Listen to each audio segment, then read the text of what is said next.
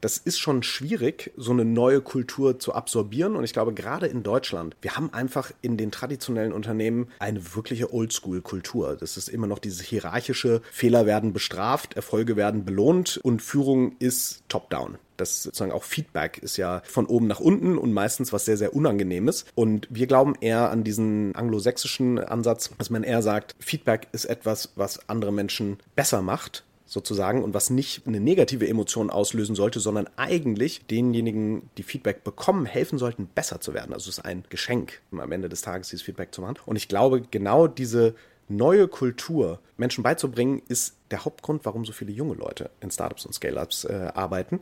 Denn eine Person, die 15 Jahre in einem großen Konzern gearbeitet hat, ist wirklich kulturell indoktriniert. Das kriegt man kaum gedreht. Also das habe ich in meiner Zeit von Check24 damals schon gelernt. Wenn wir Leute geholt haben, die lange auch sehr erfolgreich in einem großen Konzern gearbeitet haben, wir kriegen die einfach kulturell nicht gedreht. Die haben diese Skills, aber die Kultur dieses agilen, auf Augenhöhe agierenden ähm, Aspektes ist sehr, sehr schwierig. Ich sage nicht unmöglich, aber es ist irre schwierig. Und deswegen ist es aus meiner Sicht viel einfacher, junge Leute gleich mit der eigenen Kultur groß werden zu lassen. Herzlich willkommen zu einer neuen Episode Unicorn Bakery. Mein Name ist Fabian Tausch und heute sprechen wir über das Erfolgsrezept von Everphone und Jan Julko.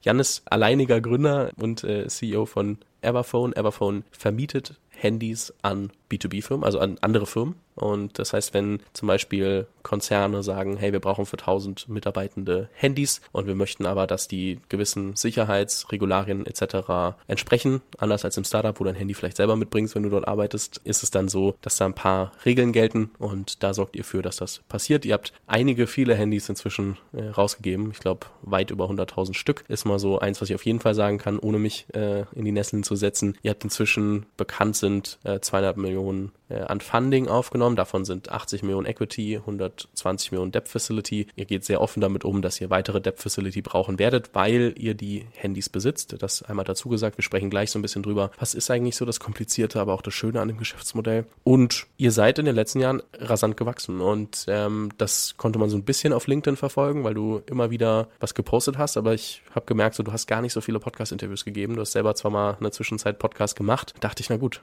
die muss ich jetzt auf den Keks gehen. Es hat ein bisschen gedauert, bis wir es geschafft haben, aber ich äh, freue mich sehr, dass du hier bist. Ja, danke Fabian. Freut mich sehr, äh, hier zu sein. Danke für die Intro äh, erstmal. Und äh, vielleicht starten wir ganz kurz mit dem Geschäftsmodell, weil du sehr viel, alles sehr, sehr richtig zusammengefasst, richtig gesagt. Wir, ich, intern sage ich immer, don't call it Miete, so ein bisschen nach, äh, nach diesem Slogan, uh, don't call it Schnitzel. Ähm, denn was wir eigentlich machen, ist, wir machen einen Service. It's not a phone, it's a service, war ursprünglich auch mal, auch mal unser Slogan. Das bedeutet, die tatsächlich, den tatsächlichen Wert, den wir kreieren ähm, bei den Kunden, ist, dass wir alles rund um diese Mobiltelefone managen, weil die eigentliche Arbeit ist nicht die Beschaffung und sozusagen die, die, die Übergabe, die Logistik sozusagen, was man oft äh, meinen könnte, sondern die, der tatsächliche Wert wird geschaffen, dass wir die interne IT komplett rausnehmen. Also kann man sich das eigentlich ein bisschen vorstellen wie die Cloud dass man sagt, die Everphone ist die Cloud für Mobiltelefone und im Endeffekt, sage ich mal, äh, Google, die Google Cloud ist ja auch keine Vermietung der Service, Server oder AWS äh, zum Beispiel, sondern es ist am Ende des Tages das Managen und das Einfachmachen, das wirklich Zero IT nennen wir das, Zero Internal IT. Ja, und das Geschäftsmodell funktioniert insbesondere für sehr, sehr große Unternehmen sehr, sehr gut, weil die eben einen unglaublichen Pain damit haben, diese, diese großen Flotten. Also wenn wir, wenn wir ähm, äh, bei großen Kunden, einem BMW oder so sprechen, dann sind das 60.000 Devices, die gemanagt werden müssen und vor allem eben auch die richtige Software aufgespielt werden müssen, das äh, Mobile Device Management, Security, all diese Themen äh, müssen gemacht werden. Und um das zu erreichen, das ist eigentlich die Hauptleistung, die wir tun. Die heutige Episode wird gesponsert von Recap. Und ich glaube, was wir festhalten können, erstmal vorneweg, VCs sind aktuell vorsichtig, Bewertungsvorstellungen passen zwischen VCs und Gründern nicht immer zusammen.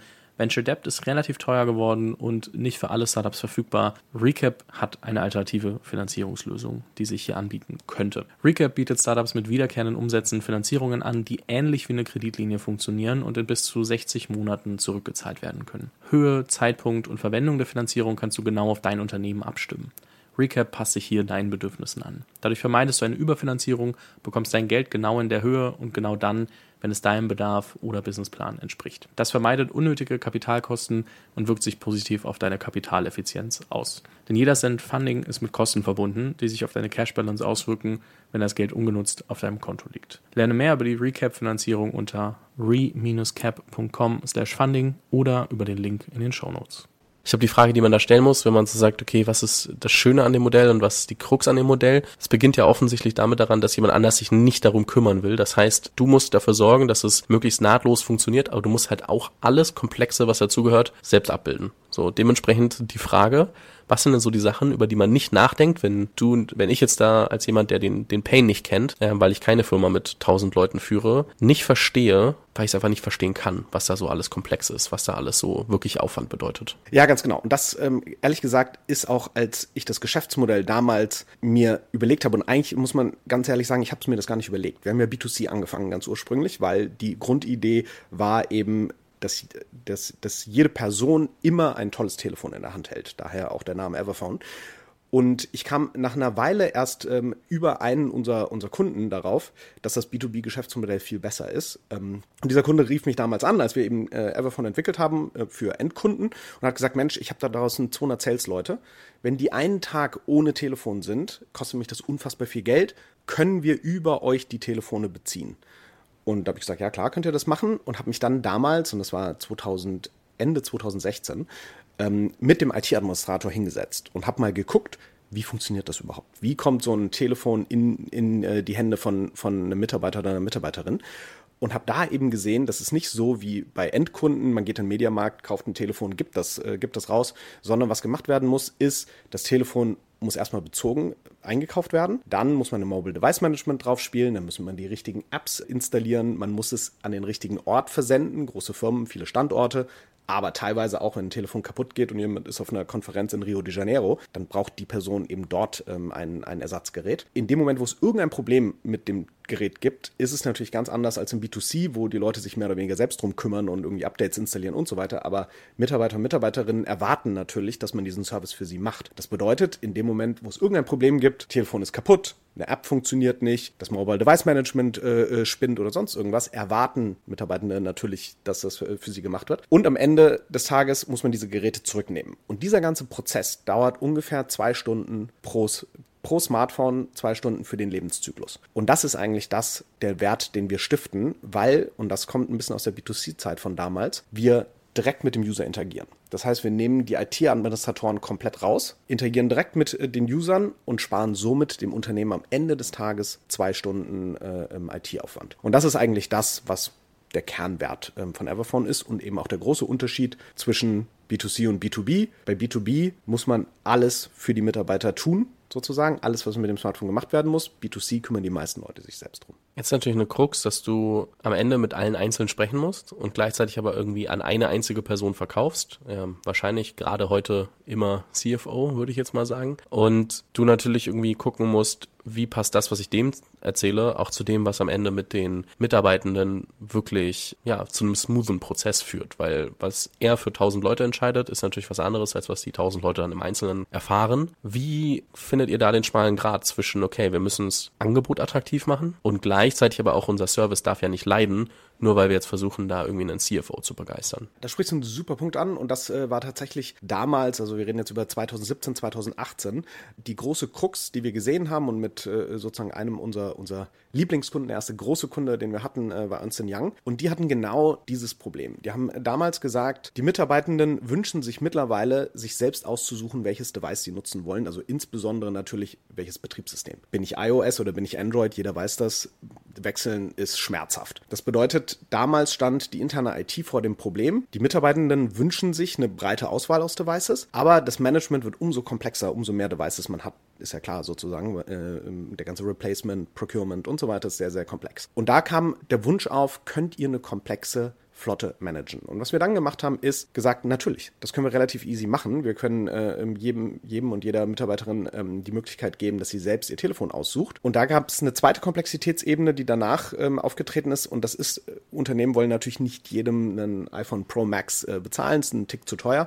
Und dann haben wir so ein Co-Payment ein, eingeführt, dass man einfach Das Unternehmen zahlt den Basispreis für das, äh, ähm, für das äh, Device, für das Telefon und die Mitarbeitenden können einen Co-Payment zahlen, dass sie ein besseres Telefon bekommen. Und da, auch da wieder, da unsere B2C-Roots, glaube ich, haben uns da extrem in die Karten gespielt, weil wir das einfach ähnlich abgedeckt haben ähm, wie den äh, B2C-Workflow damals. Das heißt, die Leute konnten es einfach aussuchen, konnten das Co-Payment machen, das machen wir über die Gehaltsabrechnung und haben sozusagen dann, wie wir es nennen, Phone as a Benefit statt Phone as a Punishment, wie es vorher war, dass man quasi in ein günstiges Telefon, was man nicht wollte, bekommen hat. Und damit eben auch wieder ähm, eliminieren wir, dass Leute mit zwei Telefonen rumrennen. Also sieht man so oft da draußen, Leute haben zwei Telefone und das ist natürlich A, nervig, aber B, ähm, auch ökologisch ineffizient oder untragbar, ähm, dass Leute zwei Telefone haben. Was würdest du sagen, ist die größte Krux bei der Skalierung des ganzen Modells? Also das allererste war, als wir damals äh, Ernst Young als äh, Kunden gewonnen haben, ähm, hatten wir eine Flotte von, äh, glaube ich, 2000 Telefonen, äh, die aktiv waren und äh, das war ein Auftrag über 10.000 Telefone, die wir ausliefern müssten. Und kurz nachdem wir uns wahnsinnig gefreut haben, äh, dass wir diese 10.000 Telefone ähm, gewonnen hatten als Kunden, ähm, war, wurde uns erstmal klar, wir haben überhaupt nicht genug Geld, 10.000 Telefone zu kaufen. Das bedeutet, das war, das war äh, die Geburt äh, davon, dass wir diese Debt-Finanzierung aufgesetzt haben. Also das ist natürlich inhärent im Geschäftsmodell. Wir müssen, und auch da vielleicht nochmal den äh, im Vergleich zu AWS oder den Cloud-Anbietern, du musst erstmal die Hardware kaufen, auf der du dann den Service laufen lassen kannst. Das bedeutet, für uns ist das immer wieder dieses, das Debt-Raisen und Equity-Raisen ist quasi doppelt so oft wie bei normalen Startups. Also wir müssen sind die ganze Zeit entweder in einem Debt- oder Equity-Raising-Prozess. Ähm, das heißt, wir sind innerhalb von, von Everphone, ähm, was sozusagen ein, ein äh, ähm, hat auf der einen Seite eine Tech-Plattform, das ist die Software, ähm, über dieses ganze Flottenmanagement läuft, aber eben auch dieser B2C-Prozess. Das heißt, wir haben einen großen Softwareanteil, sieht man oft nicht, sind, sind wir haben 60 Developer ähm, bei Everphone äh, aktuell. Wie viele Leute seid ihr gesamt? Ähm, 300, mhm. knapp, 289. Ähm, ähm, das heißt, wir haben diesen großen Tech-Teil, aber wir sind auch noch ein kleines Fintech. Also es bedeutet wirklich, diese, diese Asset-Klasse Mobiltelefone das gab es einfach nicht bei Banken, auf jeden Fall nicht at scale, also in dieser, in dieser Größenordnung, die wir hatten. Das bedeutet, wir haben äh, da mit anderen, mit anderen äh, Circular Economy ähm, Unternehmen wirklich eine neue Assetklasse aufgemacht und dafür, was, was, unter, was Banken immer brauchen, sind Daten. Das bedeutet, wir mussten sehr exakt rausfinden, welches Telefon ist wie alt, was sind die Restwerte, was sind die Zustände, wo ist das Telefon gerade. 100 verschiedene Dinge, die die an Daten brauchen, um eben zu sagen, okay, wir beleihen diese Telefone. Weil ansonsten, klar, ist das natürlich ein extrem schmerzhaftes äh, ähm, Businessmodell, wenn man alles vorfinanzieren müsste. Und das war für die Skalierung, würde ich sagen, mit das Wichtigste. Das zweitwichtigste ähm, in der Skalierung war, und äh, da hatten wir ziemlich Glück, wir müssen diese Geräte ja weltweit ausliefern. Das bedeutet, wenn unsere Kunden sind weltweit unterwegs, das heißt, wir müssen auch in, im, äh, in der Lage sein, ein Telefon in New York äh, ähm, zur Verfügung zu stellen. Und da gibt es mittlerweile dankbarerweise diese Zero-Touch-Technologie, dass wir von fern auf die Telefone zugreifen können und alle Software aufspielen können, die wir möchten oder die, die äh, das Unternehmen braucht. Ähm, weil das wäre natürlich das zweite große Hindernis gewesen, was wir damals gesehen hatten, dass wir wirklich in jedem Land Logistik aufbauen müssten. Ähm, und das hat sich jetzt äh, mittlerweile geklärt. Das heißt, wenn wir in ein neues Land gehen, brauchen wir eigentlich, was wir, was wir dort aufbauen, ist äh, Customer Support und Sales. Eine Frage, die ich mir gestellt habe, einfach weil ich da nicht durchblicke, sind die Skaleneffekte. Also so, wann wann wird das Geschäftsmodell finanziell so spannend, dass man sagt, okay, äh, weil am Ende, ich stelle mir ja vor, okay, neues Handy, das kann, also da kannst du halt nicht so viel an der Marge rausholen, weil Apple verkauft dir halt sein Handy trotzdem nicht 30 Prozent günstiger irgendwann, sondern so, irgendwo gibt's dann eine natürliche Grenze. Dann hast du natürlich die, die Firmen, die kannst du ein bisschen höher bepri bepreisen vielleicht, wenn du, weil du natürlich pro ähm, Handy, pro Device, das du rausgibst, wird das, geht das höher. Aber wo hast du irgendwann diesen natürlichen Effekt, dass du vielleicht, man sucht ja immer nach dem, wo man nicht mit allen Mitarbeitenden mitskalieren muss, etc. So, ab wann ist dieser Punkt erreicht? Seid ihr da schon, ab wann wird das richtig spannend als Geschäftsmodell? Ja, ganz genau. Also spannend äh, wird eben dieser, dieser Service-Aspekt. Das bedeutet das Managen. Denn, also wenn dir zum Beispiel vorstellst, in der Vergangenheit hatten Unternehmen an jedem Standort ITler die dort wirklich physisch sitzen und äh, ähm, sich darum kümmern, wenn es ein Problem gibt, wenn das Device kaputt ist, den, den äh, Replacement-Prozess, aber auch sozusagen die Rollouts, äh, ähm, die da sind. Und wenn man sich mal überlegt, dass ein Unternehmen eine Flotte von irgendwie 30.000 Telefonen ausrollen muss und das wirklich früher noch physisch gemacht hat, brauchte man zu dem Zeitpunkt unfassbar viele Ressourcen. Also das, das äh, ähm, und das können wir natürlich diese Ressourcen, da wir das spreaden über die ganzen anderen Unternehmen, können wir diese Ressourcen natürlich vorhalten, diese großen Rollouts zu machen. Und deswegen ist es tatsächlich auch so, wir planen die Rollouts von großen Flotten nacheinander, dass das nicht parallel passiert. Und das spart einfach ähnlich sozusagen wie in der Cloud, wo große Serverressourcen vielleicht für einen, für einen Peak, äh, eine Peakzeit vorgehalten werden müssen, können wir diese Ressourcen natürlich viel effizienter einsetzen. Und das bedeutet, am Ende des Tages ist es nicht, ähm, die Skalierung kommt nicht über einen Einkaufsmarge oder sowas, weil da hast du komplett recht. Apple ähm, ähm, als, auch, als auch Samsung bekommt man jetzt keine großen, egal wie viel man kauft, die, die, die Rabatte sind jetzt nicht wahnsinnig groß, sondern es ist am Endeffekt genau eben diese zwei Stunden, die der IT-Administrator äh, normalerweise braucht, ähm, die sparen wir ein, indem wir diese ganzen Prozesse komplett automatisieren und eben softwarebasiert machen. Und da ist eigentlich, wo unsere Primärmarge gewonnen wird. Und das skaliert natürlich ganz hervorragend, weil es Software ist. Okay, das heißt, die meisten denken wahrscheinlich ein bisschen kurz und sagen, ja gut, ihr müsst ja die ähnliche Kapazität aufbauen, ihr müsst halt nur von mehreren Firmen das managen. Und ihr sagt, nee, wir glauben, dass wir das meiste davon automatisieren können. Und damit kommen wir an den Punkt, dass wir dann auch wirklich eben nicht mit den ganzen Leuten, also wir müssen mit Leuten mitskalieren, aber nicht unendlich Menschen einstellen, um das auch tragen zu können. Ganz genau. Also zum Beispiel nehmen wir das Mobile Device Management, was auf jedes äh, Telefon gespielt werden muss. Normalerweise braucht ein Unternehmen mindestens eine Person, die sich damit auskennt. Aber die kann man mittlerweile so sauber aufsetzen, diese Prozesse, dass sozusagen das Telefon schon automatisch das richtige Mobile Device Management lädt, die richtigen Einstellungen nimmt und so weiter. Aber es braucht dafür einfach Expertise. Das bedeutet, Everphone hat momentan zehn Menschen, die, die Mobile Device Management machen und die können eben die 1500 Kunden bedienen, die wir momentan haben.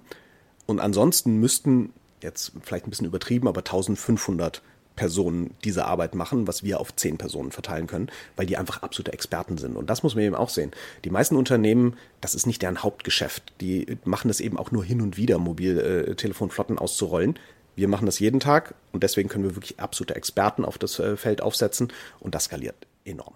Ist es dann zum Teil auch dadurch, dass ihr viel über Software machen könnt, ähm, ist das dann SaaS-Revenue oder ist das dann trotzdem Service-Revenue? Wie, wie rechnet man das? Also super plakative Fragen, aber ich habe einfach keine Ahnung. Absolut richtig. Und das ist auch das größte Problem übrigens bei Equity-Investoren. Und das verwirrt die eben auch immer, und ich glaube, das ist auch die größte Schwierigkeit, das Geschäftsmodell zu verstehen. Wir haben eben einen Teil, der, wie du vorhin richtig gesagt hast, Hardware-Vermietung ist, also die Bereitstellung der Hardware, CapEx to OPEX äh, äh, sozusagen ist da das Stichwort, äh, was wir auf der einen Seite machen. Und das ist natürlich ein großer Teil des Revenues, aber dafür müssen wir gefühlt ja auch Zinsen zahlen, weil wir das ja, das ist eine Finanzierung, die wir im Endeffekt machen. Und der zweite Teil unseres Revenues ist, dass wir, dass wir ähm, Software-Revenues haben, also SaaS-ähnliche Revenues. Und das ist ein, ein, kleinerer Teil, aber das sind ungefähr 30 Prozent äh, der, der gesamten monatlichen Zahlungen, die, die, uns die, ähm, die uns die Kunden zahlen. Und da sind natürlich ganz andere Margen drauf. Ganz klar, sozusagen. Und das auseinander zu dröseln, glaube ich, das ist tatsächlich eins der großen Probleme für die meisten Software-Investoren, weil die es einfach nicht gewöhnt sind. Und dann sind es auch wieder die, welche Multiples setzt man auf den ARA, den wir momentan haben. Und dann, um nochmal mehr Komplexität obendrauf zu setzen, haben wir am Ende ja noch einen Restwert. Wir kriegen das Device zurück, wir refurbischen das, wir entweder vermieten wir es nochmal im zweiten Vermietzyklus oder wir verkaufen es auf dem zweiten Markt. Und diese Revenues, die im, im Businessplan natürlich modelliert sind, aber die, damit kommen eben die meisten klassischen Tech-Investoren nicht so gut zurecht, weil das passt in keins ihrer Modelle mit rein. Und das ist immer ein bisschen die, die äh, Krux für uns auch, das zu erklären, weil man kann das nicht, das ist nicht so trennscharf zu machen, weil wir das eben in eine Convenient Miete reinrollen, aber deswegen auch da wieder der Vergleich zu den Cloud-Anbietern, das ist eben relativ gleich. Man zahlt ja nicht für die Server-Hardware einen Teil und dann für die Software, die oben drauf ist, sondern man macht das eben in eine Rate mit rein. Und äh, ja, ja, spannend. Der Best Case wäre, wenn man zeigen kann, dass dadurch die, äh, die Cox einfach sinken, weil man ja das Handy dementsprechend nur mit Ahnung, 40% bezahlen muss statt 100% äh, oder so, whatever. Aber das ist buchhalterisch natürlich nicht möglich, aber ähm, so, äh, das wäre, da würden Investoren wahrscheinlich sagen, ah, das verstehe ich, aber versus ich verstehe und ich darf das so ausweisen, sind, glaube ich, äh, große Unterschiede in so einem Fall. Andere Frage dann, ähm, du hast vorhin gesagt, ihr trennt bei dem, beim Ausrollen, also dass ihr guckt, dass ihr nicht alles irgendwie gleichzeitig pieken lasst. Ähm, jetzt wächst ihr ja immer weiter, das heißt, ihr müsst irgendwie parallel natürlich mit euren Kapazitäten äh, mitkommen, weil im Best Case hättest du ja irgendwie jeden Tag so einen, so einen äh, Riesenkunden, der bei dir, bei dir anfängt. Bis zu welchem Grad kannst du, äh, musst du Wachstum, kannst du steuern, kannst du, musst du bremsen, musst du, kannst du pushen? So, wo ist da, gibt's da so, ein, so eine Krux für euch, wo ihr sagt, okay, in dem Stile müssen wir Wachstum managen?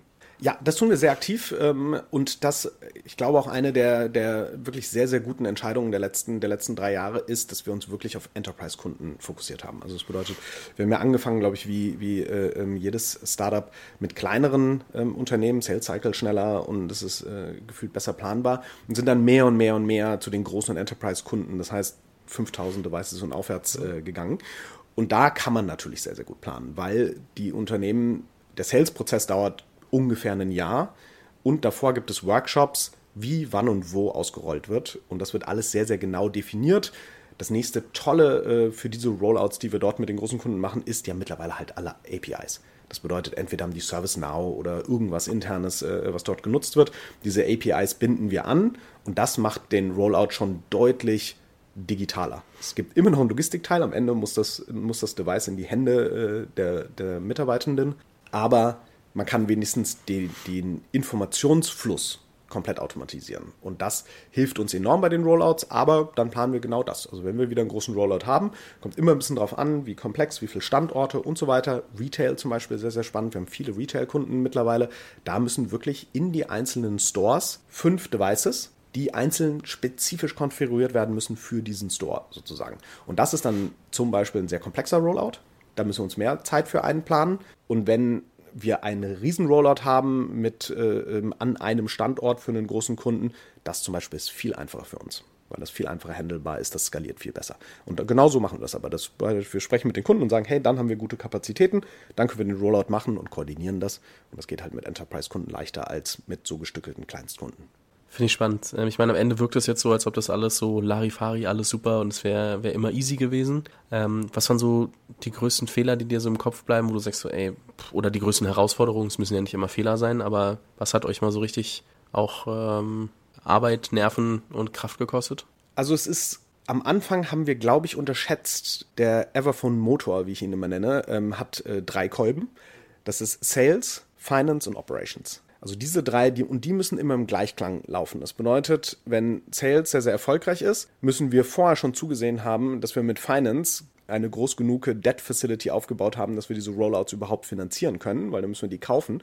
Und wir müssen die Kapazitäten im Operations-Bereich so aufbauen, dass wir den Rollout auch schaffen. Und das ist gerade so bei in den ersten Hyperscaling-Jahren, die wir hatten, wo wir mit 200, 300 Prozent gewachsen sind, ist das unfassbar schwierig, nicht krasse Überkapazitäten aufzubauen in einem dieser Bereiche sozusagen. Denn es gibt natürlich nichts Schlimmeres, als einen Kunden zu closen und am Ende nicht zu delivern.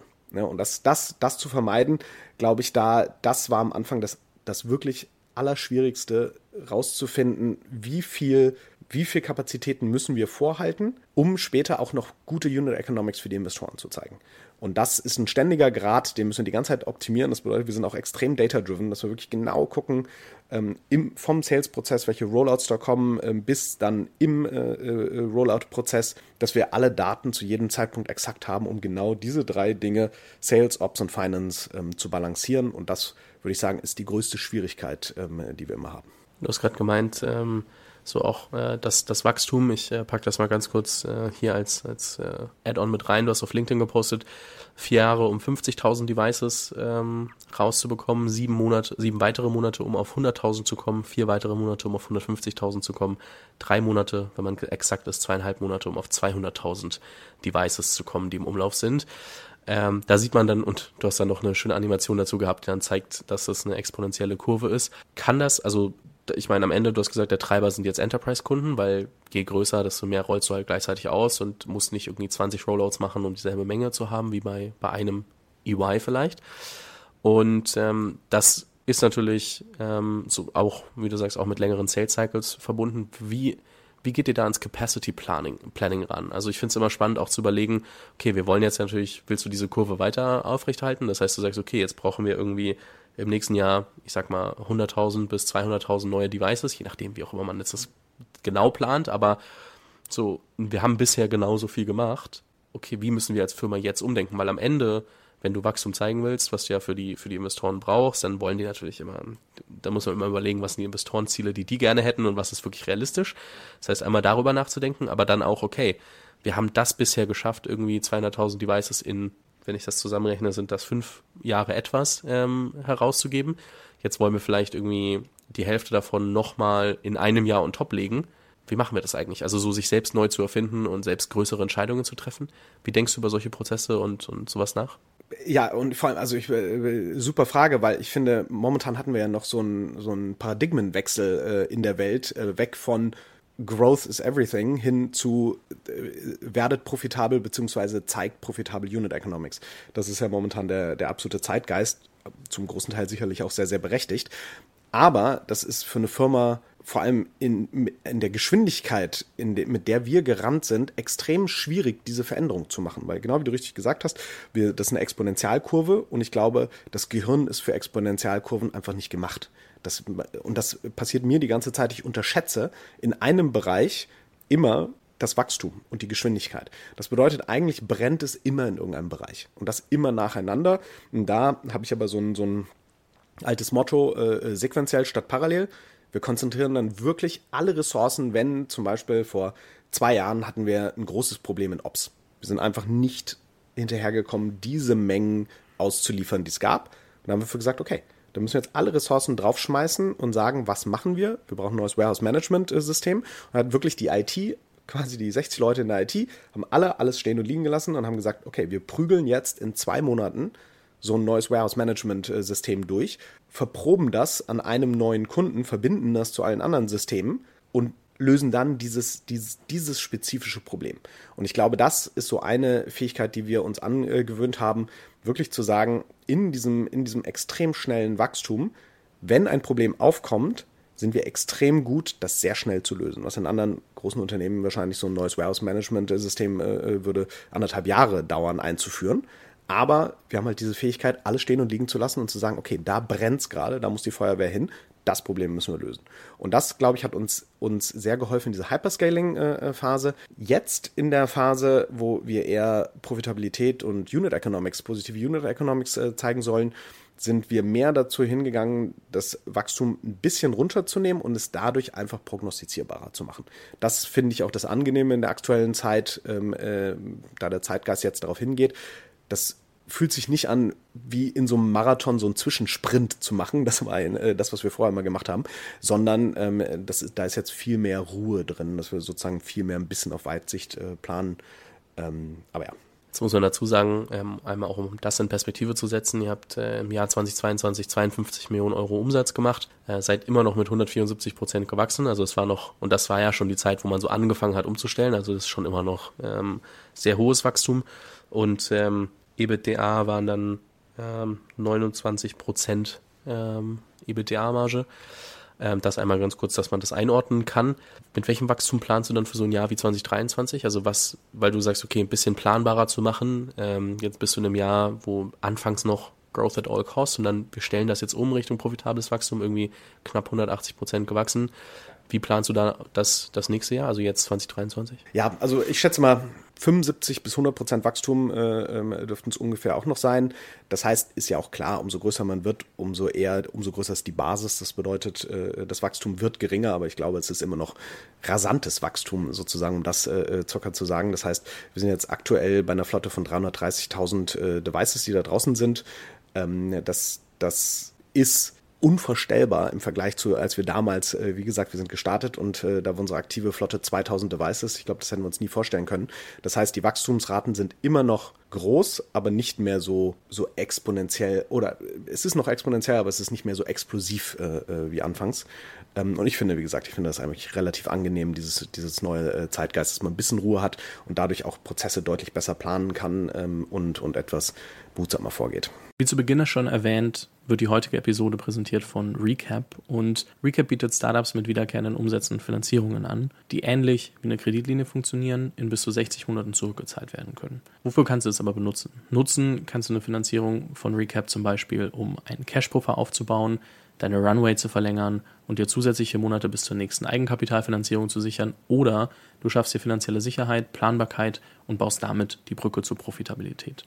Finde heraus, wie du eine Recap-Finanzierung am besten für deinen Use Case nutzen kannst unter re-cap.com/funding oder über den ersten Link in den Show Notes. Was sind so die größten Herausforderungen, die du aktuell siehst bei euch in der Firma? Aktuell ist es tatsächlich, würde ich sagen, der Wechsel von wachsen, wachsen, wachsen auf profitabel werden, weil es im Endeffekt ein Mindset ist. Also äh, durchaus ein Mindset, was, was ich begrüße, aber das muss die ganze Firma erstmal verstehen, denn wenn jeder gewöhnt ist, dass es immer die ganze Zeit nur diese riesen Wachstumszahlen gibt ähm, und man plötzlich sagt so, hey, wir schauen jetzt, wir fangen jetzt auch an, ein bisschen auf, auf andere Effizienz-KPIs zu gucken, das findet nicht jede Person im Unternehmen gut, sozusagen, weil ähm, das einfach ein anderes eine andere Art und Weise ist, ähm, an auch Unternehmensführung ranzugehen. Und ich glaube, diesen Mindset zu verändern, den ich wirklich total begrüße, weil ich mag das sehr, sehr gerne, dass es nicht mehr so hektisch ist, sondern es wird äh, ähm, langsam,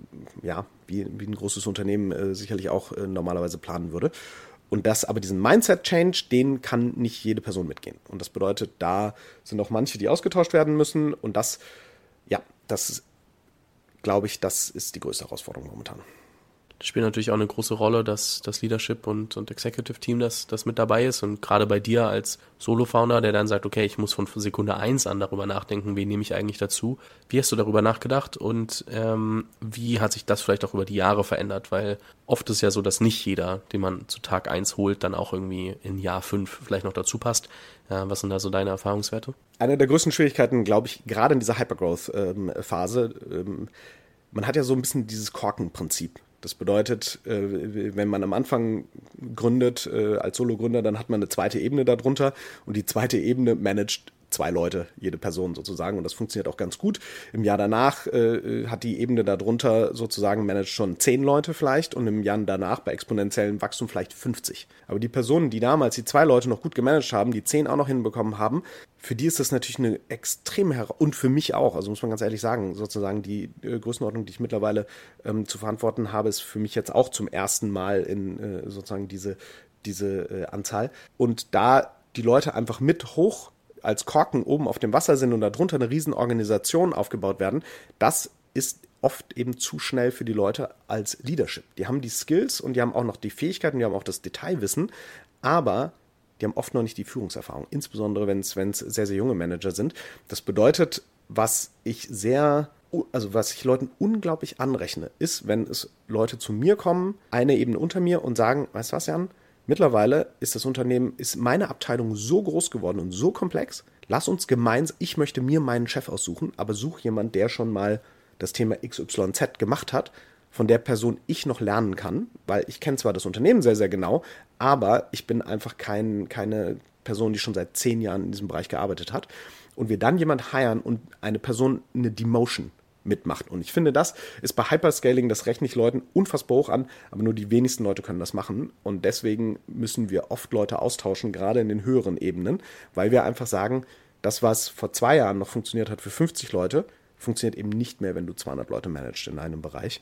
Ähm, und das ist emotional natürlich für mich der schwierigste Teil, weil ich da Leute rausnehmen muss, teilweise, denen ich so dankbar bin für das, was sie getan haben im Unternehmen und was sie aufgebaut haben. Aber ich einfach merke, es gibt zwei Optionen. Diese Menschen haben einen Burnout, weil sie einfach maximal überfordert werden mit der Situation. Oder sie müssen eine Demotion machen und das machen die wenigsten Leute, sind bereit dazu, quasi gefühlt einen Titelschritt zurückzumachen, obwohl es eigentlich absurd ist. Die Anzahl der Menschen, die gemanagt ist, ist immer noch, sag ich mal, äh, genauso groß oder größer als davor, aber der Titel ist eben anders. Und das, ja, das, äh, glaube ich, ist, ist eine der größten Schwierigkeiten in diesem schnellen Wachstum. Die andere Frage, die sich natürlich in demselben Spektrum stellt, ist, wie schaffst du es, da mitzuwachsen, sodass du nicht das Gefühl hast, ich muss mir selber jemanden suchen, der den Laden vielleicht besser führen kann als ich? Das ist eine Frage, die ich mir tatsächlich dauernd stelle. Also es ist wirklich, äh, ähm, ist, ich bin äh, Mitglied des äh, Entrepreneurs Organization, ist äh, sicherlich eines der Themen, die ich mir immer wieder spiegeln äh, lasse, dort auch von, von äh, meinen Coaches, ähm, die ich dort habe. Ich glaube, am Ende des Tages ist, wenn ich morgens aufwache, mache ich kurz so ein Check-in, wie fühle ich mich gerade. Und da gucke ich sehr auf, bin ich überfordert oder nicht? Also das ist eigentlich die Hauptfrage, die ich habe und das ist tatsächlich mittlerweile, kann ich das als Gefühl identifizieren, wie ich mich gerade fühle, wenn ich morgens aufstehe. Ist das eher ein Gefühl, mit Sorgen und Angst ins Büro zu gehen oder ist das ein Gefühl, mit Freude und Kraft ins Büro zu gehen? Und das ist natürlich das schwankt je nach Situation des Unternehmens gerade, aber da bin ich sehr, sehr achtsam, an wie vielen Tagen überwiegt die Freude und an wie vielen Tagen überwiegt das die Angst. Also ich habe so ein Freude-Angst-Ratio, was ich mir äh, quasi aufbaue. Und ich glaube, wenn ich merken würde, dass das in Richtung Angst kippt, würde ich beginnen, mir die Frage zu stellen, ob ich nicht jemanden suchen sollte, ähm, äh, äh, die als Person übernimmt. Momentan ist noch nicht so weit. Also ich habe äh, komme morgens wirklich mit äh, Energie, Lust und Spaß äh, ähm, ins Büro, an den meisten Tagen. Ähm, aber das, ja, ich glaube, die Frage ist sehr, sehr richtig. Gerade für Sologründer ist das natürlich unfassbar wichtig, ähm, diese Frage, weil das am Ende das ganze Unternehmen verändern würde. Aber äh, stellen tue ich mir die Frage fast jeden Tag. Hast du es gehabt, dass du das Gefühl hattest von, okay, ich entwickle so eine Tendenz Richtung Angst, aber ich merke, wenn ich das so ein bisschen dekonstruiere, dass es was ist, wo ich selber einfach wieder reinwachsen kann und dementsprechend einfach auch so ein paar Tage länger da schon auch äh, dabei bleiben muss und jetzt nicht. Weil oft ist ja so, gerade wenn man sich solche Maßstäbe setzt, so ist das jetzt Angst, ist es das nicht, dann tendiert man ja schnell dazu, einfach aus einfacher, aus der Einfachheit heraus zu sagen, okay, das ist jetzt Angst, dementsprechend muss ich jetzt das einleiten, anstatt zu überlegen, wo kommt es eigentlich her? Ist das wirklich so? Und was ist da wirklich die Implikation? Bedeutet das, ich muss vielleicht einfach nur an manche Sachen auch anders rangehen und ich muss mich nicht direkt absetzen? Ähm, hattest du solche Situationen, dass du dann überlegt hast, okay, ähm, jetzt sei mal ehrlich zu dir selber, schau in den Spiegel und äh, du musst eigentlich, da musst du jetzt durchgehen und das ist das, was du jetzt daraus mitnehmen musst und was du lernen musst. Auf jeden Fall. Also, und es sind insbesondere natürlich, glaube ich, die, die jegliche Krisenzeiten, äh, die gefühlt ein, ein, ein Startup oder Scale-up ja eher im Monatsrhythmus äh, durchläuft als im Jahresrhythmus. Ähm, die zu meistern sind immer wieder die Momente, wo ich mich frage, okay, äh, schaffe ich das noch von meinem, äh, auch meinem Energiehaushalt? Ähm, Corona natürlich als mal ganz großes, äh, als ganz große Situation, die auch alle irgendwie betroffen hat. Das, wenn man Solo-Founder ist, zu managen, ist natürlich mehr oder weniger, alle Blicke gehen auf dich. Das bedeutet, alle erwarten, dass du die Antwort hast und natürlich habe ich die Antwort nicht. Ich meine, ich weiß auch nicht, was man macht, wenn plötzlich so ein, so ein äh, Virus die Welt erf erfasst, ähm, sondern muss mich auch umhören. Und ich glaube, was da mir sind zwei Sachen, die mir enorm helfen. Also A, hab ich, baue ich zu meinem C-Level, was äh, direkt an mich reportet, ein unglaubliches Vertrauensverhältnis auf. Also das Wichtigste ist mir überhaupt nicht Skills bei den Leuten. Natürlich haben die alle super gute Skills in ihrem Bereich, aber viel wichtiger ist mir Vertrauen und, und emotionale Nähe, dass ich einfach weiß, wenn ich den Themen gebe, dann erledigen sie diese Themen sozusagen. Ähm, und das ist schon das Erste, dieses, dieses, dass wir extrem auf Vertrauen oder die Amerikaner sagen so schön Attitude äh, äh, um, you have and skills you can teach. Ähm, und das, das ist bei uns eben wichtig. Das ist das Erste. Das heißt, ich habe ein großes Vertrauen in mein C-Level, was mich extrem supportet. Und das Zweite ist eben äh, das äh, eingangs Gesagte. Ich glaube, ich bin relativ gut darin, sequenziell statt parallel zu arbeiten. Das bedeutet, wenn ein großes Problem kommt, kann ich alles andere ausblenden. Ich kann fokussiere mich dann in dieser, nehmen wir auch wieder Corona vielleicht als Beispiel, da habe ich mich komplett drauf fokussiert, wie können wir unseren Service weiterhin erbringen, ohne dass wir ins Büro gehen. Beziehungsweise, wie kriegen wir Ausnahmen, äh, dass die Leute, die wirklich ins Büro in der Logistik äh, sozusagen hin mussten, wie schaffen wir das, dass diese Leute es wieder schaffen? Und das war mein Singular Focus für die Zeit, bis dieses Problem gewandt ist. Und ich glaube, das, das ist so ein Skill, den habe ich mir angewöhnt äh, oder so eine, so eine Fähigkeit, dass ich mich wirklich auf eine Sache konzentrieren kann und den Rest komplett ausblenden. Und da vertraue ich einfach unendlich drauf, dass zum Beispiel HR in der Zeit ihre Themen hinkriegt, weil ich mich auf was anderes konzentrieren muss. Und das, diese zwei Elemente, glaube ich, die, die haben mir sehr geholfen, dass wir recht resilient sind äh, gegen solche Veränderungen. Das heißt, du bist auch relativ gut im Delegieren? Äh, sehr gut. Äh, also ich glaube, bis, bis zu dem, und das ist einfach Vertrauen. Also ich glaube, ich bin äh, ähm, ein Mensch, der an das Gute in anderen Menschen glaubt. Ähm, und äh, immer, ich glaube einfach immer, die anderen Leute bekommen die Sachen eigentlich fast immer besser hin, als ich es machen würde. Das bedeutet, ich weiß um die Fähigkeiten der einzelnen Leute, vielleicht wie so ein, ein guter Fußballtrainer, der genau weiß, okay, der Stürmer kann viel bessere Tore schießen, als ich das tun würde, aber ich kann vielleicht ein bisschen beobachten, mit welcher Taktik wir spielen. Und so sehe ich, so sehe äh, ein bisschen das Managen als Solo-Founder, dass man einfach die Stärken, alle Leute im C-Level sind wesentlich besser als ich in dem, was sie tun. Und ich bin derjenige, der versucht, dieses ganze Mobile sozusagen zusammenzuhalten und in der Balance zu halten und ihnen ein bisschen die Richtung vorzugeben und die Vision vorzugeben.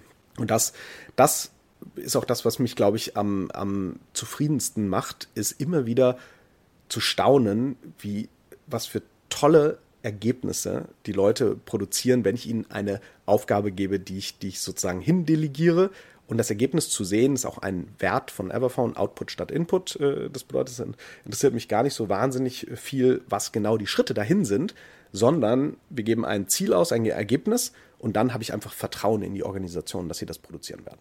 Ich glaube, das ist schon was, was viele, wo sich viele Gründer extrem schwer tun. Ne? Also zu verstehen, hey, ich, also sie wissen, ich muss das irgendwann loswerden, weil wenn ich alles versuche zu machen und alles zu kontrollieren, dann wird es einfach, dann kann das ja auch irgendwo bis zu einem gewissen Grad nicht mehr funktionieren oder ab einem gewissen Grad nicht mehr funktionieren.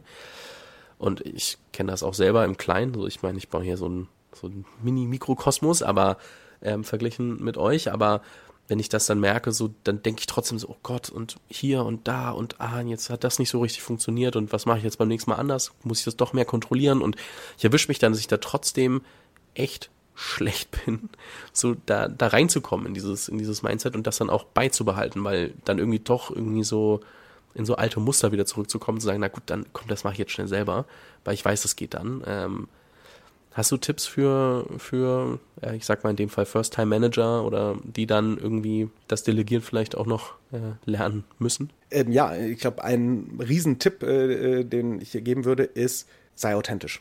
Also ist, äh, mach einfach das, was, was deiner eigenen Philosophie entspricht und wie du es selbst quasi ähm, gerne möchtest.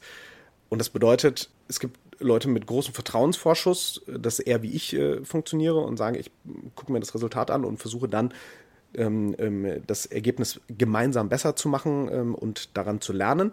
Oder wenn du eher der pedantische Micromanager bist, glaube ich auch in Ordnung, weil es dann einfach die Aufgabe ist, die richtigen Leute also ich glaube nicht, dass es gute und schlechte Mitarbeiter und Mitarbeiterinnen gibt, sondern es gibt einfach welche, die, die passen zum Management-Style und die passen in die Organisation rein. Und ich glaube, das ist einfach das Hauptding, selbst rauszufinden, was ist der Stil, der für mich funktioniert, von diesen vielen Führungsstilen, die da draußen sind. Und dann sich das Team aber auch so zusammenzustellen, dass das zu dem eigenen Führungsstil passt. Und deswegen halte ich es auch für so wichtig, dass das Unternehmen Werte haben. Unternehmen relativ klar definierte Unternehmenswerte haben, damit man am Ende weiß, was für Mitarbeitende suchen wir denn? Welche, an welche Werte sollten die sich halten? Und dementsprechend baut man dann eben auch die ähm, Management-Pyramide äh, ähm, auf, dass man einfach sagt, diese Werte brauchen wir und da ist auch ein gewisser Management-Style, der dazu passt. Und das würde ich First-Time-Managern immer sagen, findet raus, welcher Style funktioniert für euch und heiert dann in euer Team die Leute, die mit diesem Stil gut zurechtkommen. Mhm. Ich muss zu mir sagen, ich bin schon der Typ, ich weiß, was die Aufgabe ist und ich sage, hey, ähm, du, ich vertraue dir, mach das einfach mal und ähm, setze dann so ein bisschen Regeln. Aber ich glaube, ich, eine Sache, die ich zum Beispiel lernen muss, ist besser zu briefen. Also besser zu sagen, okay, was ist das, was wirklich gefragt ist, so dass nicht immer so dieses von komplett Null, ich komme mit was Neuem, weil das dann manchmal dazu führt, dass meine Vorstellung so überhaupt nicht repräsentiert ist und dadurch, dass ja oft meine Marke dran hängt, so das zum Beispiel, ne, das ist halt sehr speziell, es hängt halt meine Marke dran, so bei allem hier, was ich mache, deswegen bin ich ein bisschen involvierter in manche Sachen, als wenn das jetzt ähm, vielleicht doch nicht von mir als Person abhängt. Naja, das sind so, sind so das eine. Und das andere, ähm, auch, ein, auch ein großes oder spannendes Thema. Wir haben, äh, das heißt Leadwise, wir haben mit Anna von Trivago, Anna Gottschalk, die hat ähm, Head of Organization dort lange gemacht bei Trivago auf über 1000 Leute haben wir tatsächlich letztens mal mit äh, sechs Startup-Gründern gestartet und so ein zwölfwöchiges Programm gemacht, um da durchzukommen. Und es gab drei Punkte. Das eine war so Kultur als Betriebssystem, so wie denke ich eigentlich Kultur und was ist die Vision dahinter, was ich eigentlich bauen möchte, so und wie kann das alles zusammenspielen. Führungsstile, dass die Leute selbst mal verstehen, welche gibt es eigentlich, wo ordnen sie sich selbst ein und wie würden sie gerne in verschiedenen äh, Situationen reagieren. Und da haben wir schon gemerkt, dass da echt bei vielen, ich will nicht sagen, Defizite ist vielleicht hart formuliert, aber ähm, dass man es nirgendwo gelehrt bekommt und nie irgendwie die Möglichkeit hat, ähm, sich das Ganze anzuschauen, dass der Bedarf da relativ hoch ist, diese Themen einfach mal strukturiert ähm, zu lernen. Wir wollten das, wir haben das jetzt mal, wie gesagt, mit sechs Leuten als Cohort-Based Learning Programm ausprobiert, werden das bestimmt nochmal machen, weil wir echt gesehen haben, so für viele wurden Sachen klar, du merk, hast gemerkt, okay, warte mal, die Organisation, die ich da gerade baue, kann gar nicht so weiterlaufen, weil eigentlich ticke ich ja ganz anders und äh, das ist viel von dem, was du beschreibst. Aber es ist echt, ähm, echt schwer zu, zu lernen. Genau, exakt. Also Kultur, Kultur zu lernen ist wie in der Realität. Ich meine, es ist im Endeffekt ja wie emigrieren in ein anderes Land und du bist plötzlich in einem ganz komplett neuen Kulturkreis und musst dich erstmal an alles äh, neu gewöhnen. Das ist schon schwierig, ähm, diese neu, so eine neue Kultur zu absorbieren. Und ich glaube, gerade in Deutschland, wir haben einfach in den traditionellen Unternehmen eine wirkliche Oldschool-Kultur. Das ist immer noch dieses hierarchische, Fehler werden bestraft, Erfolge werden belohnt äh, ähm, und Führung ist top-down. Das äh, sozusagen auch Feedback ist ja äh, von oben nach unten und meistens was sehr, sehr Unangenehmes. Und wir glauben eher an diesen, an diesen, an diesen anglosächsischen äh, Ansatz, dass man eher sagt, ähm, Feedback ist etwas, was andere Menschen besser macht sozusagen und was nicht, was nicht eine negative Emotion auslösen sollte, sondern eigentlich den, dem, denjenigen, die Feedback bekommen, helfen sollten, besser zu werden. Also es ist ein Geschenk, äh, ähm, am Ende des Tages dieses Feedback zu machen. Und ich glaube, genau diese neue Kultur ähm, Menschen beizubringen, ist der Hauptgrund, warum so viele junge Leute in Startups und Scale-Ups äh, arbeiten. Denn eine Person, die 15 Jahre in einem großen Konzern gearbeitet hat, ist wirklich kulturell indoktriniert. Das kriegt man kaum gedreht. Also das habe ich in meiner Zeit von Check24 damals schon gelernt. Wenn wir Leute geholt haben, die lange auch sehr erfolgreich in einem großen Konzern gearbeitet haben, wir kriegen die einfach kulturell nicht gedreht. Die haben diese Skills, aber die Kultur dieses agilen, auf Augenhöhe agierenden äh, äh, Aspektes ähm, ist sehr, sehr schwierig. Ich sage nicht unmöglich, aber es ist irre schwierig. Und deswegen ist es aus meiner Sicht viel einfacher, junge Leute gleich in die, mit der eigenen Kultur groß werden zu lassen und die aber auch weiterzuentwickeln gemeinsam, ähm, um da quasi einen so ein, ja, du hast mit Trivago ein sehr schönes Beispiel genannt. Ich glaube, die waren ja die absoluten äh, ähm, Vorreiter äh, unter Rolf, äh, damals eine neue Arbeitsweise, eine neue Arbeitskultur zu entwickeln, die, die aus meiner Sicht wesentlich agiler und am Ende des Tages aber auch menschlicher ähm, äh, gewesen ist. Und dann arbeiten Leute wirklich einfach gerne für das Unternehmen. Und ich würde auch sagen, Motivation ist 50 Prozent des Ergebnisses. Das bedeutet, selbst Leute, die, die irre Skills haben, wenn die keine Lust haben und nicht gerne und innerlich schon gekündigt haben, und ich glaube, es gibt ja so Statistiken, dass die Hälfte der deutschen äh, äh, Mitarbeitenden innerlich schon gekündigt hat. Ich glaube, wenn, wenn da ist völlig egal, welche Skills die Leute haben, wenn sie Motivation nicht haben, kommt nichts Gutes bei raus. Und das ist auch so eine Sache, da legen wir extrem viel Wert drauf, dass es einfach den Leuten bei uns gut geht.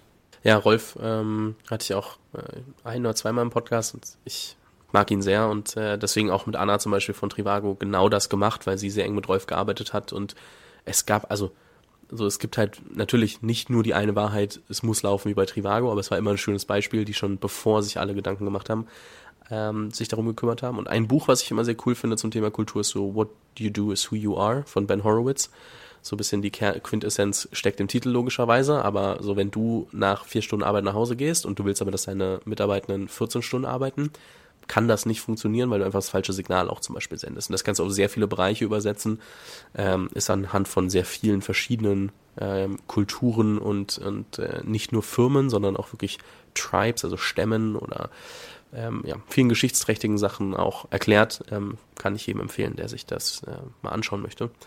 Aber ja, ich habe unterschlagen, dass du Geschäftsführer bei, bei Check24 warst. Ähm, das muss man einmal dazu sagen noch, weil du gerade Check24 erwähnt hattest.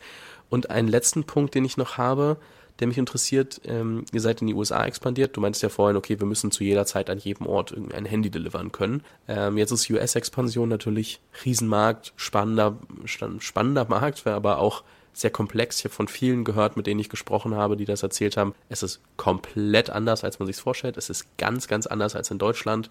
Ähm, was sind so die Erkenntnisse so aus ein, anderthalb Jahren US-Expansion? Ja, es ist auf jeden Fall eines der spannendsten Sachen, die man machen kann, äh, ganz ohne Frage.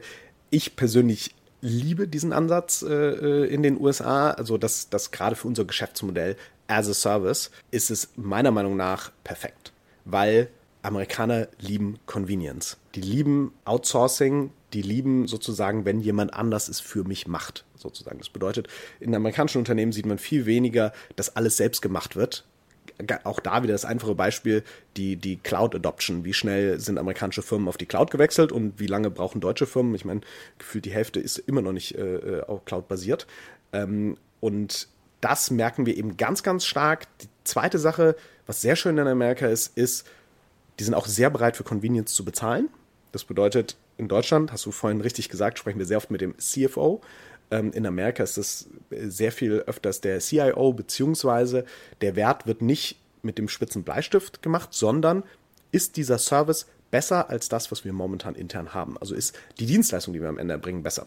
Und das passt für unser Geschäftsmodell natürlich enorm gut, weil die, der amerikanische Markt auch bereit ist, mehr zu zahlen. Für einen guten Kaffee zahle ich 5 Dollar äh, in Amerika und, und sozusagen es interessiert quasi niemand, äh, wenn der Kaffee dafür gut ist. Und ähnlich sehen wir das sozusagen, dass die, die Diskussion in Amerika geht viel weniger um die exakten Kostenmodelle sozusagen und den Kostenvergleich, sondern es geht viel mehr welchen Wert, which value can you create? Äh, ähm, und das, das kommt uns sehr viel näher, deswegen wir mögen den sehr, sehr gerne. Und sehr interessant ist, alles ist größer.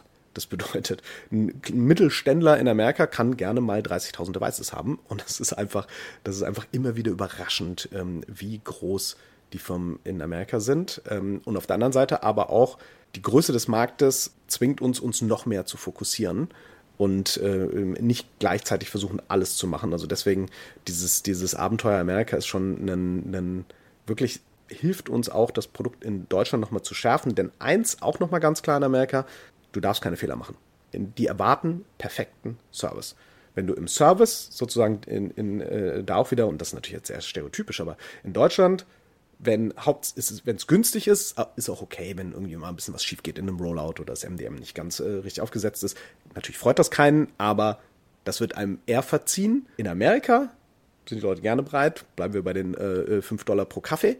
Aber wenn dann der Kaffee nicht genau perfekt so ist, wie ich ihn erwarte, ist auch sofort die kommen nie wieder äh, in deinen Kaffeeladen. Ich kann, ich kann das so äh, nachvollziehen. Ich bin, äh, ich habe Kaffee irgendwann äh, so abgesetzt und gesagt, okay, ich trinke keinen Kaffee mehr, aber ab und zu so Chai Latte oder Matcha Latte und ich gehe auch, ich war in New York und war dann immer wieder bei Starbucks. Wenn das Ding dann aber nicht so geschmeckt hat, wenn da ein bisschen zu wenig drin war, oh, ja, ähm, selber, ja, ich weiß ganz genau, was du meinst, aber das ist nicht nur, also ich bin natürlich Deutscher und mir passiert das trotzdem, aber wenn du dann sagst, okay, ich will dahin, weil ich weiß, das soll so sein, oh, man gewöhnt sich so schnell dran. Und die Amerikaner haben dann aber eben auch diese großartig positive Attitude entwickelt, zu sagen, oh, sorry, wenn der jetzt nicht dein Matcha nicht genau perfekt ist, komm, ich mach dir sofort einen neuen und du kriegst hier irgendwie noch einen Cookie äh, ähm, umsonst als Entschuldigung, das nicht perfekt war. Ich bin typisch deutsch, ich habe mich noch nie beschwert. Ja, ganz genau, exakt. Aber also das ist das so ein bisschen diese, dieser Fokus auf perfekten Service und der darf aber auch, der wird auch fair entlohnt sozusagen. Also dafür wird eben auch gezahlt, wenn der Service gut ist. Und dieses Mindset, ähm, ähm, finde ich, tut uns sehr, sehr gut, einfach zu sagen, weil am Ende des Tages muss man, glaube ich, ja in jedem Startup, Scale-up Unternehmen sich fragen, wo kreieren wir denn Wert? Was ist denn eigentlich das, was wir tun? Was, was macht eigentlich Everphone? Und Everphone ähm, soll einfach der beste Service sein. Das bedeutet, die Leute haben nie Ärger. Wenn du eine interne Umfrage machst, wie zufrieden seid ihr mit, dem, mit euren äh, Mobile Devices, dann wollen wir, dass die Leute sagen, super zufrieden. Und das ist eben meistens der Painpoint, den wir in Unternehmen sehen. Das ist eigentlich nur Ärgernis. Also kennt man ja, die IT-Hotline, da gibt es ja äh, diverse Memes und äh, äh, Dinge im Internet, ähm, dass das eigentlich nur schlecht sein kann. Das heißt, wenn sich keiner ärgert, ist es quasi schon gut. Und wir wollen einfach noch einen Schritt weitergehen, dass die Leute wirklich sagen, und das haben wir, wir haben mal so einen so so ein, ähm, Post aus dem internen, äh, äh, aus dem Intranet von einem unserer Kunden zu bekommen, so, boah, wie cool, wir haben äh, mit Everphone eingeführt, das ist ja so einfach wie bei Amazon was bestellen. Und da haben wir wirklich gedacht, so, okay, genau das wollen wir erreichen. Dass, dass die Mitarbeitenden am Ende sagen, Mann, ist das geil. Das ist ja so viel besser geworden. Und das, genau, das, das, äh, irgendwie in Amerika wird das noch stärker gelebt als, als in Deutschland gefühlt. Das heißt, wir lernen auch viel aus äh, diesem amerikanischen Mindset und versuchen das auch noch mal mehr nach Europa zu bringen. Mit der US-Expansion, wie du sagst, kommen andere Anforderungen, ähm, der Markt ist größer etc. Oft ist ja so, dass die Geschäftsmodelle dann dort auch einfach schon mal gibt und man mit ganz anderem Wettbewerb zu tun hat. Ähm, jetzt mal ehrliche Wettbewerbseinschätzung da drüben. Ähm, wie ist euer Modell da schon vertreten? Ja, also wir beginnen äh, gerade erst, weil wir auch langsam angefangen haben, ähm, äh, weil wir den Markt erstmal lernen müssen. Es gibt ein bisschen andere Grundsituationen in den USA als in Europa. Ähm, in Europa, dank DSGVO, hatten wir, wurden quasi alle großen Unternehmen dazu gezwungen, ähm, die Hardware bereitzustellen. Das bedeutet, wir hatten eine ganz andere Marktsituation. In Amerika haben wir noch ganz viel Bring Your Own Device. Das heißt, Leute benutzen einfach ihr privates Telefon auch für die Arbeit, ähm, was erstmal ja natürlich völlig in Ordnung ist ähm, und, und auch aus ökologischen äh, Gesichtspunkten. Aber verändert sich gerade stark in den USA aus dem Grund Cybersecurity. Also das ist ein großes Cybersecurity-Risk, ich glaube, man kennt wenige Bring Your Own Laptop-Unternehmen. Äh, auch in den USA gibt es das kaum noch. Ähm, und die sehen mittlerweile, dass das gleiche Problem bei Mobiltelefonen entsteht. Äh, das bedeutet, was wir in den USA sehen, ist, der Markt ist eigentlich fast fünf Jahre ähm, dem europäischen Markt hinterher. Das habe ich noch nie gehört, dass irgendein Markt dem europäischen hinterher wäre. Korrekt, exakt. Äh, äh, sozusagen, also das, das ist da auch eine neue interessante Situation, bringt uns aber natürlich in ähm, zwei sehr positive äh, Grundvoraussetzungen. A, haben wir keinen direkten Wettbewerber. Also es gibt niemand, äh, kein Unternehmen, was wirklich end-to-end -End das komplett macht, so wie wir es machen, sondern es ist meistens eine Kombination. Entweder die Telco-Provider zusammen mit einem Systemhaus äh, oder sowas erbringen gemeinsam den Service, aber dann endet das immer sehr zerklüftet und zerstückelt zu sein. Oder sie haben dieses Bring Your Own Device. Und dadurch, dass sie eben jetzt beginnen, darüber nachzudenken, Company Devices rauszugeben, haben wir oft die Situation, dass wir den ersten Rollout machen. Und das ist für Everphone wesentlich besser, weil wir dann von vornherein auch die Tech-Plattform voll installieren können, sozusagen den Rollout gleich übernehmen und nicht eine bestehende Flotte übernehmen müssen.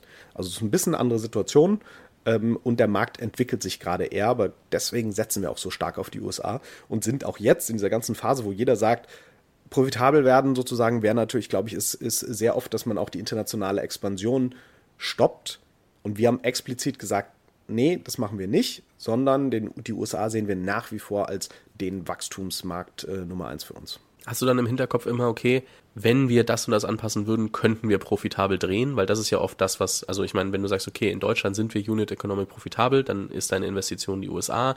Das heißt, du weißt, wenn ich die Stellschrauben drehe, dann könnte ich profitabel drehen? Ja, auf jeden Fall. Das ist relativ einfach bei uns äh, nachzuweisen. In dem Moment, wo wir nicht mehr in Wachstum investieren, sind wir automatisch profitabel, weil wir ja eine ziemlich große, große Revenue-Welle aufbauen, dadurch, dass es ein ARA-basiertes äh, äh, Modell ist und wir jetzt so bei 85 Millionen äh, ARA sind.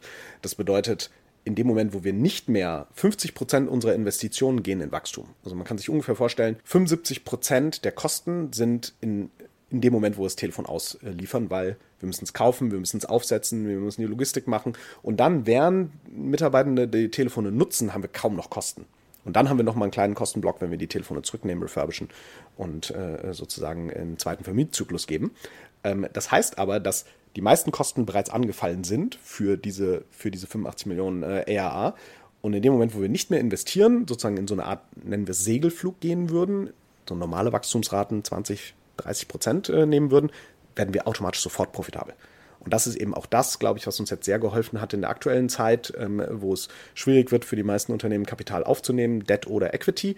Ähm, wurde das, was uns vorher immer so ein bisschen als Nachteil angeheftet wurde, diese Asset Heaviness, äh, dass wir viel Assets haben, wurde eben jetzt zum enormen äh, Vorteil, weil bei uns eben dieser große Revenue von hinten schiebt und wir zu jedem Zeitpunkt einfach profitabel werden können. Kurze Philosophiefrage, aber du bist ja relativ offen mit Zahlen, die du kommunizierst. Ähm, Gibt es jetzt bei vielen, die das nicht sind? Warum? Also warum bist du so offen und so transparent? Ja, ich glaube, das ist eben äh, äh, bei uns auch Firmenkultur. Also wir haben von Tag eins eigentlich immer äh, auf jedem All Hands äh, genau gesagt, wo sind wir mit ARA, wo stehen wir mit der aktiven Flotte und so weiter ich glaube, es ist einfach, dass auch da wieder, du hast es vorhin richtig angesprochen, äh, ähm, äh, dass die Kultur ist eng verbunden mit den Gründern eines Unternehmens, glaube ich. Und das ist einfach auch mein Ding. Ich verstehe nicht, warum ich so viel verstecken äh, sollte.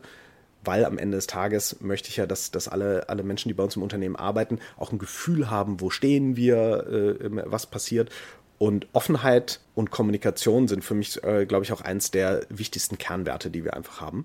Und ich möchte eigentlich immer wissen, dass, äh, oder immer sicherstellen, dass jede Person im Unternehmen weiß, wo stehen wir gerade als Unternehmen und aber auch, wo stehe ich gerade sozusagen, äh, ähm, ist die Leistung, die ich erbringe, ist die on-track, above-track, below-track sozusagen, damit man weniger Überraschungen bekommt. Und das, ja, also ist gar nicht strategisch, sondern ist, glaube ich, einfach, wer ich auch bin. Ähm, wir sind relativ offen mit der Kommunikation.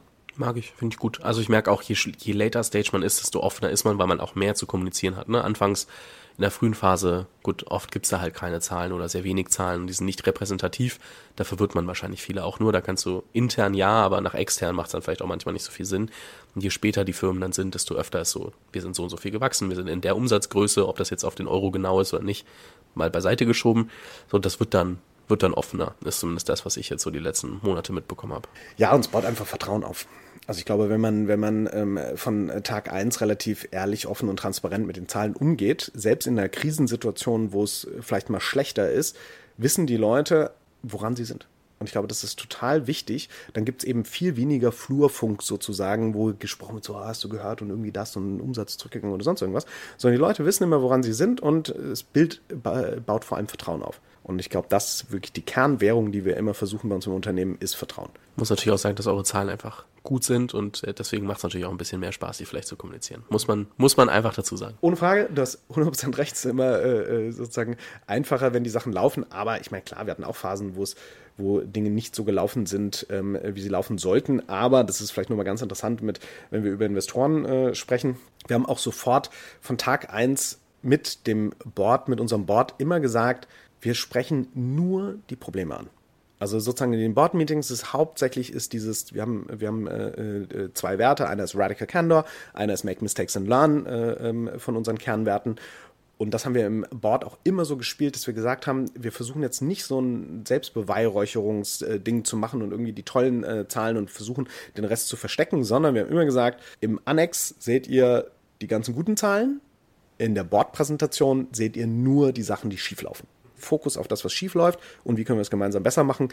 Ähm, und ich finde das, ehrlich gesagt, für mich als, als Gründer extrem äh, gut, weil das lässt mich einfach besser schlafen. Wenn zu immer die Probleme immer offen da liegen, weiß ich ganz genau, ich muss nicht Angst haben, dass die Investoren irgendwo äh, äh, was entdecken und mich stellen, sozusagen, sondern dem will ich eigentlich aus dem Weg gehen. Wahrscheinlich am Ende des Tages bin ich einfach feige. Ich habe Angst davor, erwischt zu werden und deswegen bin ich von vornherein lieber gleich transparent. Ja, geil. Eine letzte Frage noch, weil ich meine, jeder sucht immer nach Gründerteams, Gründerteams, Gründerteams.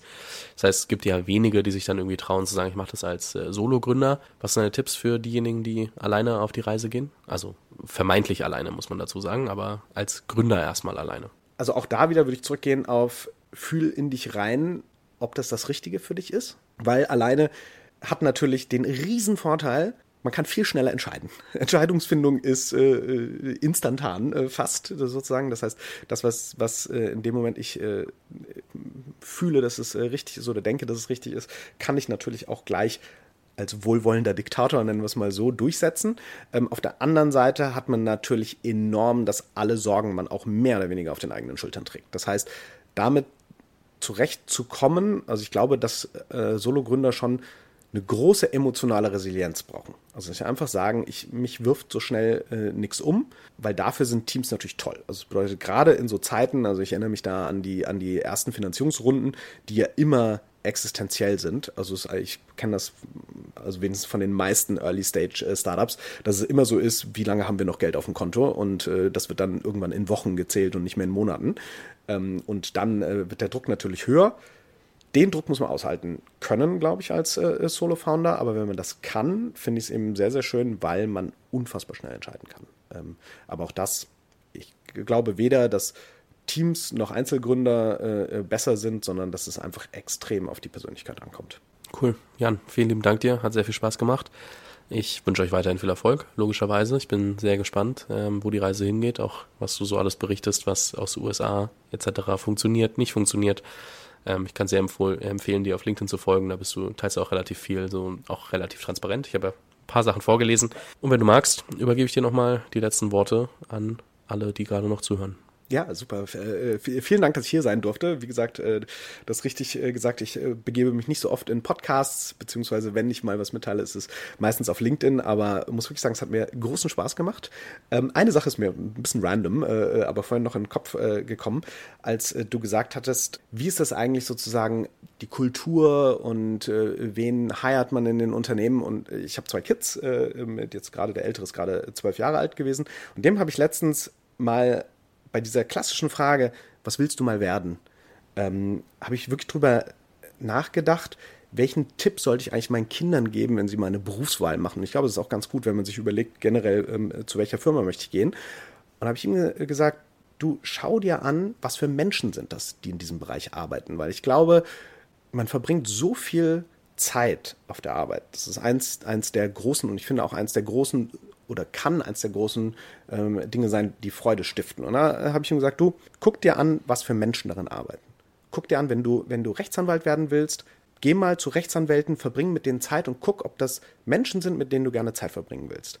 Und wenn du, wenn du, wenn du Gründer werden willst, guck dir mal an, was ist der Lifestyle der Gründer sozusagen, wie leben die und, und was sind deren Wertesysteme und so weiter. Und ich glaube, das, das ist eben für auch Leute, die sich überlegen, einen neuen Job zu suchen und vielleicht äh, zu einem Startup zu gehen oder umgekehrt von einem Startup ähm, im, in einen, sag ich mal, klassischen Job, sich erstmal viel weniger zu, anzuschauen, was sind die Skills, die ich dort brauche, sondern was für eine Kultur herrscht das und fühle ich mich wohl in dieser Kultur. Und das gefühlt wenigstens äh, ähm, wird da der Fokus zu wenig drauf gelegt. Und das würde ich allen raten, die zuhören, sozusagen, wenn man überlegt, einen Karrierewechsel zu machen, sich weniger zu überlegen, habe ich dafür das richtige Skillset, sondern begebe ich mich da in eine Kultur und umgebe ich mich da mit Menschen, mit denen ich auch gerne zusammen bin. Das lassen wir genauso stehen. Vielen lieben Dank, Jan. Super, danke dir. Lass uns nochmal zu Recap zurückkommen, die ja diesen Podcast hier sponsoren. Recap bietet Startups mit wiederkehrenden Umsätzen Finanzierungen an, die ähnlich wie eine Kreditlinie funktionieren und in bis zu 60 Monaten zurückgezahlt werden können. Was ist aber besonders an der Finanzierungsform? Die Recap-Finanzierung ist komplett non-dilutive. Das heißt, du verwässerst nicht, du musst keine Anteile oder Kontrolle über deine Firma abgeben und Recap verlangt auch keine persönlichen Garantien. Mit Recap bist du flexibel und agil, was vor allem in so einem ungewissen Umfeld wie aktuell wichtig ist. Wenn deine Pläne sich ändern, passt dein Funding sich an. Somit bist du nicht an eine Finanzierung gebunden, die nicht mehr zu deinem Unternehmen passt. Wenn du mehr über Recap erfahren willst, dann kannst du über den ersten Link in den Shownotes gehen oder über re-cap.com slash funding.